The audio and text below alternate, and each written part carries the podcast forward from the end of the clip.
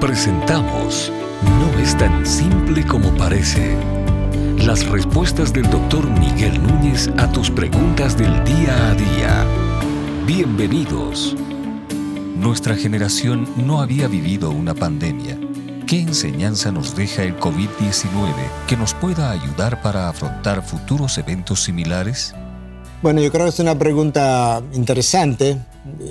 Yo creo que pudiéramos decir varias cosas. Por un lado, yo creo que ha quedado claro, eh, no sé si todo el mundo lo sabe, pero ha quedado claro de que esta generación ha vivido de manera muy individual. Entonces la pandemia nos llegó cuando todo el mundo estaba haciendo su propia cosa, como se dice en inglés, doing my own thing, y viviendo mi propia vida. Entonces de repente, a todo el mundo, ¿qué hizo? Bueno, es como sálvese quien pueda. Pero prontamente nos comenzamos a dar cuenta de que eso no funciona, de que yo te necesito y tú me necesitas. Entonces se comenzó a producir algo uh, curioso y es que mucha gente que estaba como separada comenzó a unirse. Yo lo sé eso aún entre núcleos familiares. Es más, en un solo núcleo familiar, padre y madre que estaban separados de sus hijos en el mismo hogar, ahora la pandemia los ha obligado a pasar más tiempo juntos, están testificando de eso, están hablando de eso, esposo y esposa se han acercado y como decía yo, un espacio más temprano con otro grupo, decía, es como que Dios dijo, lo voy a separar y lo voy a juntar al mismo tiempo. Porque hace apenas, qué sé yo, una hora yo estaba en una, en un, en una presentación vía Zoom con más de 100 personas de los cinco continentes del planeta. Yo nunca hubiese estado eh, con ese grupo de personas a menos que estuviéramos separados. Entonces, la separación ha producido la unidad por lo menos dentro de la comunidad cristiana y te ha comenzado a enterar de lo que Dios está haciendo con otra gente y qué está pasando con otras personas. Entonces eso es una cosa. Número dos, yo creo que esta pandemia ha puesto de manifiesto que nosotros teníamos otros problemas graves que, que no nos estamos percatando. Ah, cuando yo hablo y en un en, una, una entrega anterior yo hablé de la contaminación ambiental. Las fotos satelitales y no satelitales han salido en, múltiples ah, redes sociales mostrándonos cómo lucen las ciudades de limpias hoy en día, porque muchas de las fábricas se han detenido y los carros se han detenido. Nueva Delhi casi ni se veía de día y de repente tuve la foto, es una ciudad completamente limpia. Ah, lo mismo ha pasado en, en Lombardi donde los ríos, los peces ni siquiera se veían y ahora se cuenta que los peces se pueden ver en las aguas. Ah, lo mismo pasó sobre la foto satelital sobre Wuhan en China. Entonces esta pandemia ha puesto de manifiesto también, también el grado de contaminación con el que nosotros vivíamos y que cuando hay una voluntad, hay una forma. Si hubiese la voluntad de limpiar el medio ambiente para que no perdamos 7 millones de ciudadanos al año por, por como causa de, de esa contaminación, también eso se podría hacer. Entonces pudiéramos irnos preparando para limpiar el medio ambiente un poco por lo menos y estar preparados ah, para una próxima pandemia. ¿Por qué yo hablo de eso? Porque la contaminación ambiental debilita el sistema inmunológico, irrita las vías respiratorias y promueve la replicación viral. Eso no es un accidente que estemos en medio de una pandemia. De hecho, ya salió un artículo publicado hablando de que las futuras pandemias probablemente sean ah, más, más severas, más duraderas y más frecuentes. ¿Por qué? Fruto de la contaminación ambiental. Entonces yo creo que esta pandemia, no, esta pandemia nos dejó, nos está dejando esa lección, ojalá la podamos aprender. en tercer lugar, yo creo que esta pandemia también puso de manifiesto otros males, como hemos hablado, las muertes por hambre, eh, eso es una de las cosas que ha, ocurrido en esta ocasión.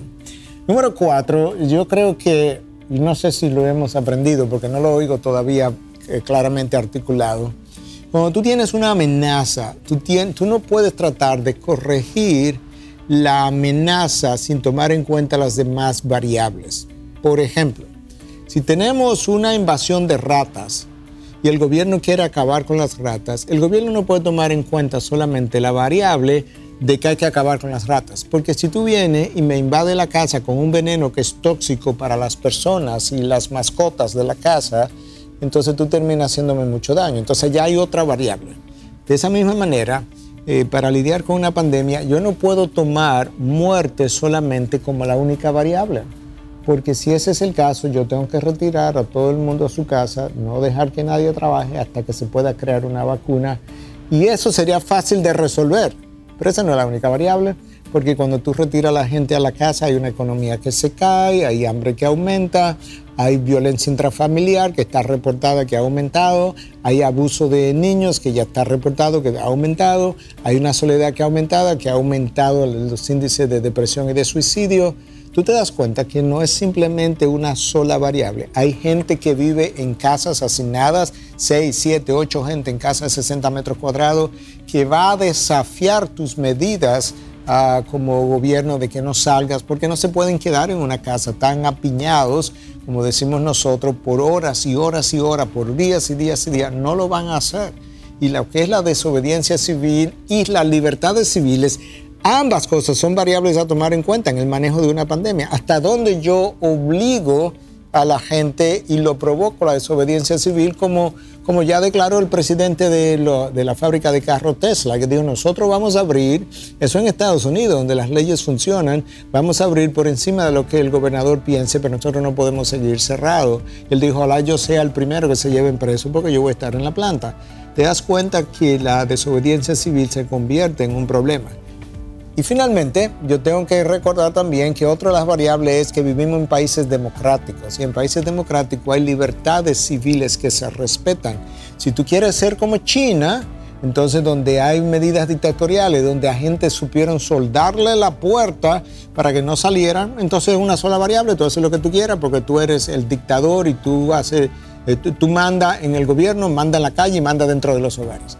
En las democracias no funciona así. Entonces tú puedes ver y quizás esta pandemia nos enseña, que el diseño de combate de una pandemia requiere tomar en cuenta, hacer una lista de mis variables y comenzar a hacer una propuesta que tome en cuenta todas las variables, entendiendo que en una pandemia no puedes salvar todas las vidas que tú quieres salvar. Hay una expresión en inglés que dice, you cannot have the cake and eat it at the same time. No puedes tener el pastel y comértelo al mismo tiempo. Si tú te lo comes para disfrutarlo, ya no lo tienes. Bueno, de esa misma manera, no puedo salvar todas las vidas que quiero salvar y al mismo tiempo mantener todas las demás, todas las demás variables controladas. No puede. Entonces, ¿qué necesito hacer?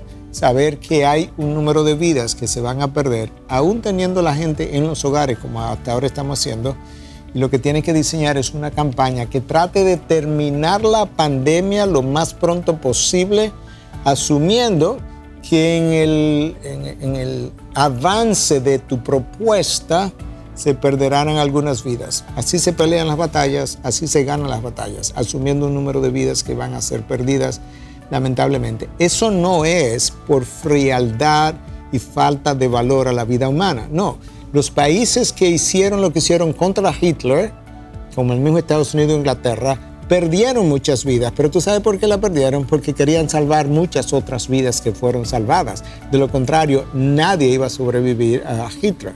Tú puedes ver que para ganar vidas y preservar vidas muchas veces tú tienes que perder vidas. Y eso es quizá una de las cosas que esta pandemia también nos puede dejar como enseñanza.